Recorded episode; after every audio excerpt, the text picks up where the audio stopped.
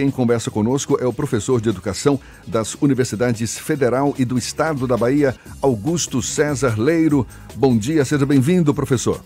Bom dia, bom dia, Jefferson Beltrão, Fernando Duarte, Rodrigo e todos os amigos que nos acompanham aqui no estúdio e os nossos ouvintes aqui da, da Tarde FM. O senhor afirma que a, as políticas públicas para esporte e lazer precisam deixar de ser sobremesa. O que, que quer dizer exatamente com isso, hein? É a, a, avaliação que nós estamos fazendo na universidade, a partir de uma série de, de, pesquisas, é de que nós temos algumas pesquisas que indicam que as políticas públicas, por exemplo, de educação, de saúde, de mobilidade, elas conseguem uma continuidade. E, infelizmente, as políticas públicas de esporte e lazer, elas acabam ficando como quase que uma política de sobremesa, ou seja, a política de financiamento, a formação de gestores, a própria descontinuidade dos órgãos setoriais que desenvolvem as políticas públicas acabam sempre ficando é, secundarizada. Isso nos leva a, a, indicar essa reflexão de que praticamente ela vira uma política de sobremesa. É uma falta de, de articulação de outras políticas públicas com essa área?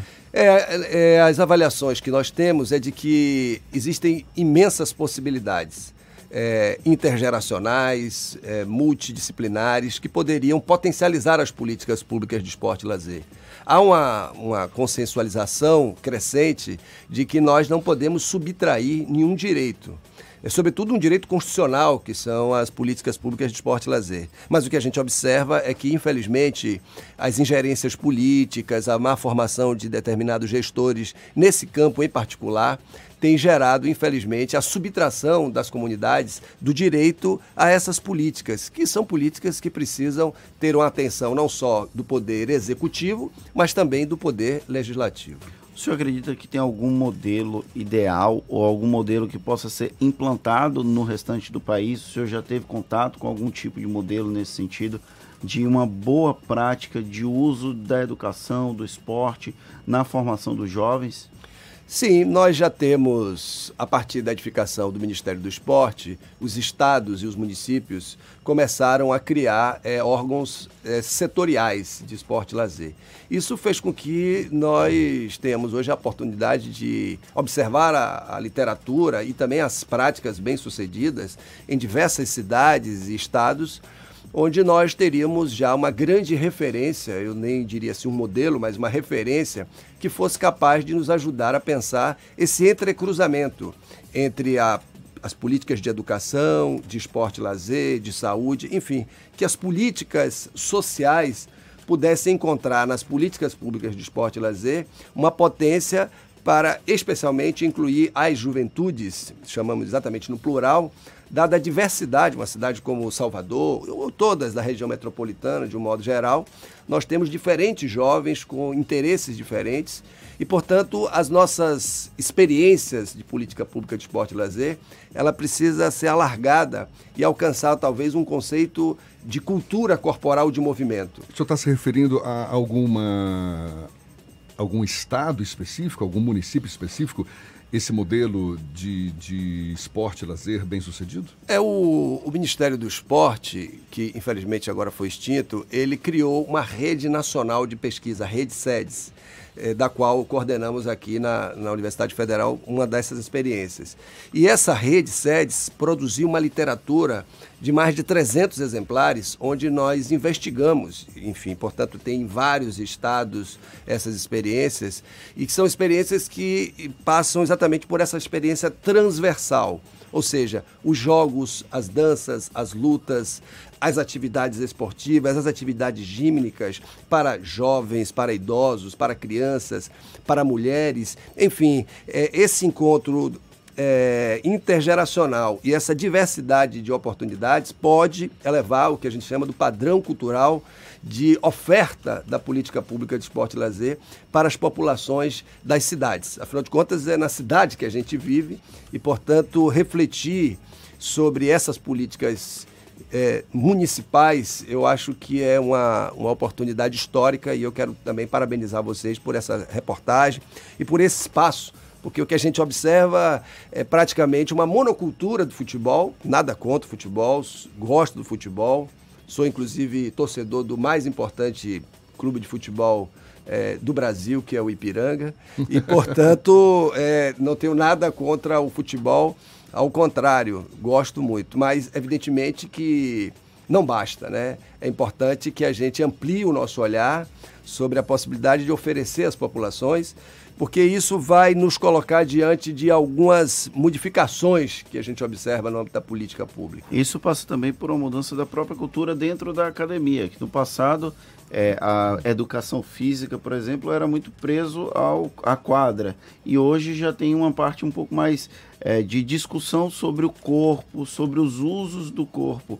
Então, há uma evolução também dentro do processo de formação de professores ao longo dos últimos anos? Sim, essa observação, Fernanda, é absolutamente pertinente, porque nós, nos últimos 20 anos de formação profissional na ambiência da educação física, tivemos modificações extraordinárias. Né? Quer dizer, a própria inscrição de disciplinas como políticas públicas, é, disciplinas que se relacionam com uma série de aspectos, é, deram à educação física um olhar particular sobre vários aspectos, portanto, além da escola, que é um espaço importante, onde mais de 50 milhões, por exemplo, de jovens da escola pública frequentam, onde as pessoas têm acesso a essas culturas corporais de movimento, além disso, nós temos um ambiente muito mais amplo.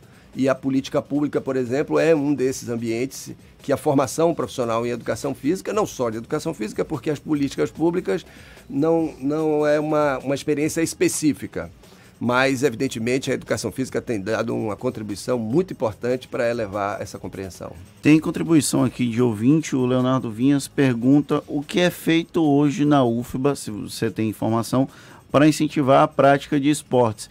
E aí eu vou emendar o gancho, a gente está tendo jogo, teve até ontem os Jogos Universitários do Brasil, depois de 51 anos vieram aqui para Salvador, e a gente comparando com a cultura que a gente tem muito acesso por conta de Hollywood, a cultura americana dá incentivo da prática esportiva dentro das universidades. E aqui no Brasil a gente vive um momento distinto, é diferente um pouco da cultura. É, como fazer com que as universidades, os centros de ensino se tornem referência também na prática de esportes? É, essa, essa experiência norte-americana, e, enfim, que é incentivada por várias universidades, ela pressupõe algumas condições. Primeiro, uma arquitetura esportiva que seja capaz de incentivar os jovens universitários para essas práticas. Infelizmente, nem sempre nós alcançamos isso nas, nas nossas universidades. Mas a despeito dessa, dessa dimensão, há, eu acho que um desafio importante para que a gente possa exercitar essas práticas corporais de um modo geral, que a gente é, materializa no esporte como uma das suas principais, dada a sua visibilidade midiática e etc e tal. Mas acho que é verdade, acho que as universidades precisam é, compreender a importância das práticas corporais como um lugar de encontro, de organização, mas, sobretudo, de práticas saudáveis, onde a gente possa fazer com que estudantes de arquitetura, de engenharia, de arte, possam se encontrar nas práticas corporais. Daí a ideia de que as universidades, além dos jogos universitários, que são práticas esportivas importantes, há também existência de outras modalidades, como festivais esportivos, festivais de esporte e lazer, onde as universidades possam promover o encontro das suas juventudes universitárias em cima desse desafio, que é o desafio de tornar a experiência universitária uma, uma experiência que a um só tempo combina a formação profissional, a formação acadêmica, mas também a vida universitária para além das, da, da sala de aula e das experiências tradicionais de estudo acadêmico. Professor Augusto César Leiro, professor de Educação das Universidades Federal e do Estado da Bahia, sem querer chover no molhado, mas quais são os benefícios que a gente pode enumerar a partir de uma política pública eficiente, voltada para o esporte, para o lazer, para a criação de novos espaços onde possa haver práticas saudáveis, isso para o crescimento, para o desenvolvimento das pessoas em geral? É, nós podemos observar que são inúmeras as possibilidades de crescimento das pessoas.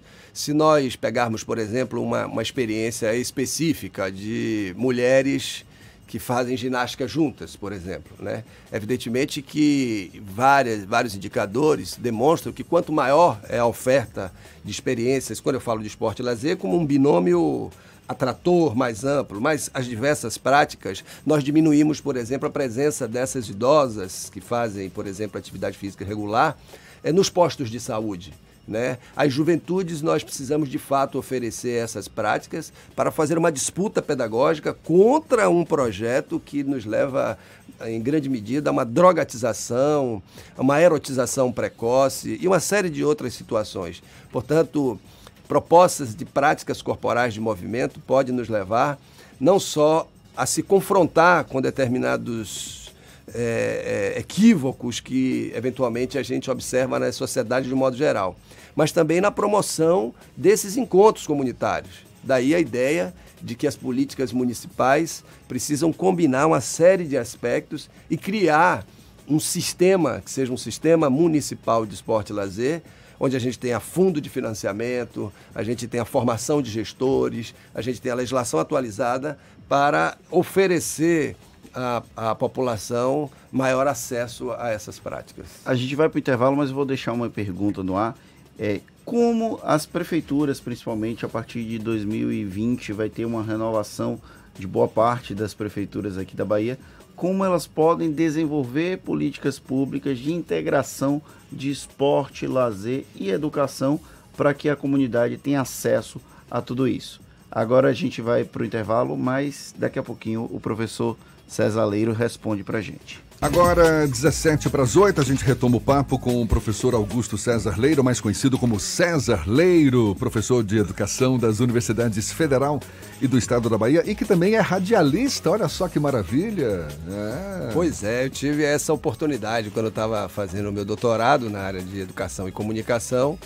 Aí pintou esse curso né, no Instituto Federal, no IFBA. Né? Antigo Cefet. O antigo Cefet e disse, bom, vou me inscrever para uma suplementação curricular e lá tive essa oportunidade de ter o professor Jefferson Beltrão, né? né então, portanto, é um radialista com, com R maiúsculo, né? Bons tempos, bons tempos, maravilha. Ficou uma pergunta no ar, não foi, Fernando? Exatamente. Eu perguntei ao professor o que pode ser feito pelos gestores municipais a partir de 2020 para integrar as políticas públicas de esporte, lazer e educação para que a comunidade tenha acesso a essas políticas a partir de 2021, né? Porque provavelmente a gente vai ter um processo de renovação dos gestores públicos municipais. Pois é, Fernando. É, esse momento, que é o momento que antecede os pleitos eleitorais, eles acabam sendo um momento de extrema importância para que as cidades possam refletir sobre todas as suas políticas de saúde, de educação, eh, economia local, mas também para refletirmos sobre as políticas públicas de esporte e lazer. Agora nós estamos é, concluindo uma pesquisa na Rede SEDES, que é uma rede nacional de pesquisa em política pública de esporte e lazer, onde nós fizemos uma série de visitas aos territórios de identidade. E essas visitas e esse levantamento documental que nós fizemos indica isso, de que as cidades precisam é, constituir-se, a partir dessa forma de organização do Estado da Bahia, que são os territórios de identidade, de consórcios, né? consórcios a partir desses territórios. Então, se você tem um território e esse território é, tem interesse de avançar nas suas políticas públicas de esporte e lazer, não tem porquê nos cursos, nos eventos, nas atividades gímnicas, enfim, uma série de atividades, você reúna as cidades que compõem aquele território para fazer consórcios setoriais, consórcios de esporte e lazer, e com isso oferecer à, à, população, primeiro, uma maior capacidade de captar recursos, não só federal, mas também da iniciativa privada, sobretudo dos empresários mais esclarecidos, para que a gente possa proporcionar às populações locais, rurais e urbanas, porque o estado da Bahia tem uma presença rural também muito grande, essas experiências. Portanto, essas pesquisas recentes indicam isso, de que diante da baixa capacidade de investimento, das dificuldades financeiras que vivem grande parte dos municípios, importa pensar consórcios setoriais de esporte e lazer. E, evidentemente, que esses consórcios podem e devem dialogar com as políticas municipais de educação. porque esse entrecruzamento entre a política de lazer e a política de educação, sobretudo no uso das escolas e os seus equipamentos, é um desafio estratégico. Tem uma questão também que é, até o governo do estado tem tentado com relação à área de cultura, que são as escolas culturais, o uso dos equipamentos escolares durante o final de semana para a promoção de atividades culturais. É possível, é necessário que essa, esse tipo de política seja expandido também para esporte e lazer, já que os equipamentos das escolas normalmente incluem quadras poliesportivas. É possível abrir esse espaço para que a comunidade interaja com ele e de alguma forma permita que o adolescente, a criança que no final de semana não tem muito o que fazer, tenha mais essa opção? Sim, sem dúvida. É, na verdade, nós tomamos tanto o esporte como o lazer é, como um desafio cultural. Consideramos que o esporte é um fenômeno cultural e, e uma experiência que precisa ser vivenciada e, e, são vivenciadas por povos do mundo inteiro. Então, é, quando você pensa que nós temos uma infinidade de possibilidades de dança, danças flamencas, danças afro-brasileiras, danças indígenas, e há uma subtração de acesso a isso. Portanto, os finais de semana, as escolas, elas podem e devem ter, por exemplo, experiências dançantes. Os jogos, as culturas populares, as atividades de luta, não como ato de violência, mas como ato de defesa da cultura de paz, de uma filosofia de concentração, de disciplina.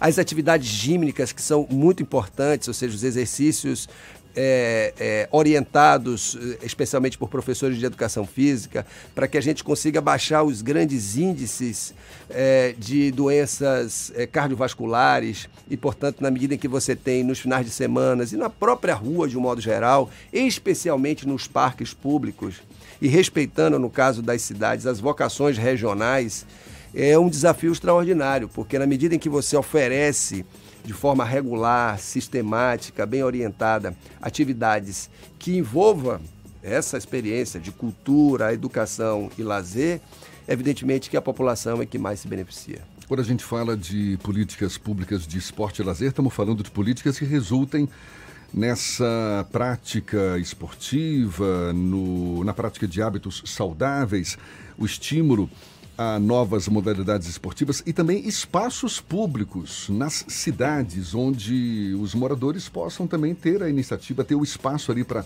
praticar uma atividade física. A gente até tem alguns espaços em Salvador, mas ainda são poucos, não é isso? Sim, nós temos uma, uma ocupação desigual dos principais parques públicos da cidade de Salvador. Se nós observarmos, nós temos uma concentração na Orla Atlântica e temos é, um número menor no miolo da cidade. Né? Esse, esse, salvo aí o Parque São Bartolomeu, que tem algum tipo de dificuldade, mas nós temos uma ocupação desigual, do, desigual dos parques. Isso significa dizer que nós temos que é, ampliar esses espaços. E ao lado disso, nós temos uma orla enorme que vive um processo de revitalização e que, portanto, precisa ser pensado uma articulação entre os espaços e os equipamentos. A gente observa, por exemplo, que num dado momento, parte dos equipamentos, por exemplo, de ginástica, ela gerava um certo constrangimento. Observem que se nós pegarmos no Parque do Dique do Tororó, os equipamentos gímnicos, eles ficam no lugar mais inadequado. Primeiro que ele fica no vértice da saída da estação da Lapa, onde o monóxido de carbono é uma coisa extraordinária. E ao lado disso, você tem do lado de um, de um conjunto de sinaleiras que geravam um certo constrangimento. Algumas mulheres perguntadas sobre por que tem baixo uso desse equipamento se sentiu muito constrangidas por uma situação ou por outra. Outros equipamentos que são, por exemplo, no, no, no parque ali do Jardim dos Namorados e até no parque da cidade, você tinha equipamentos em frente ao banheiro, sobretudo banheiro masculino, que geravam outra forma de, de constrangimento. Portanto, além da ampliação dos espaços, da oferta de novas e diversificadas práticas corporais, é preciso também que a gente tenha uma arquitetura que leve em consideração essas relações de gênero e, e sobretudo, étnico-racial numa cidade como a cidade de Salvador. É, desafio grande, certamente, tanto para os atuais como futuros gestores públicos, especialmente gestores municipais, né, Fernando? Tem algum exemplo do interior do estado que o senhor possa compartilhar com a gente de uma boa prática de um município, de política pública de educação, esporte e lazer? Ou ainda falta esse tino dos gestores públicos? É, eu é, faria um destaque para um congresso que nós realizamos na semana passada, inclusive, foi um congresso baiano de políticas públicas, onde nós convidamos os gestores municipais setoriais, no caso de esporte e lazer, seus secretários, dirigentes, também chamamos vereadores das pastas que se interessam por esse tema, e foi um momento muito rico, onde nós de fato iniciamos mais uma etapa suplementar da nossa pesquisa, onde nós estamos levantando essas essas experiências.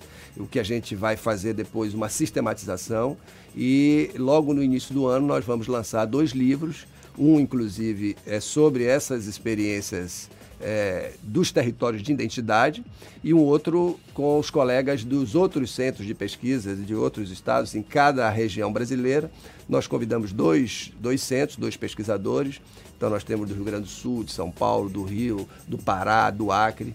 Então são dois, dois é, exemplos literários de tentativa de sistematização dessas experiências, exatamente para oferecer aos gestores, aos vereadores, à comunidade de um modo geral, que são os usuários, é, referências de como nós podemos pensar experiências, como disse, para as crianças, para os jovens, para as pessoas que alcançam, alcançam a sua adultez e muitas vezes não têm acesso, e também para os nossos idosos. Portanto, é uma política é, intergeracional e que precisa é, ter a compreensão dos dirigentes, prefeitos, é, sobre a, importância dessa política. Professor César Leiro, professor de Educação das Universidades Federal e do Estado da, da Bahia, também torcedor do Ipiranga, muito obrigado pelos esclarecimentos é, eu, e um bom eu dia. Eu sempre digo, né, que o meu pai, Virgílio é Ipiranga, um ipiranguense, e aí às vezes a gente vai num lugar e tal, fala sobre esse tema, o pessoal assim, você é Bahia ou Vitória? Eu disse, não, não, não, a pergunta não é essa, a pergunta é qual é o seu time, porque afinal de contas eu sou do time de Jorge Amado e do time da única santa brasileira, que é a Irmã Dulce, né? Então, não, não, é, não é pouca coisa.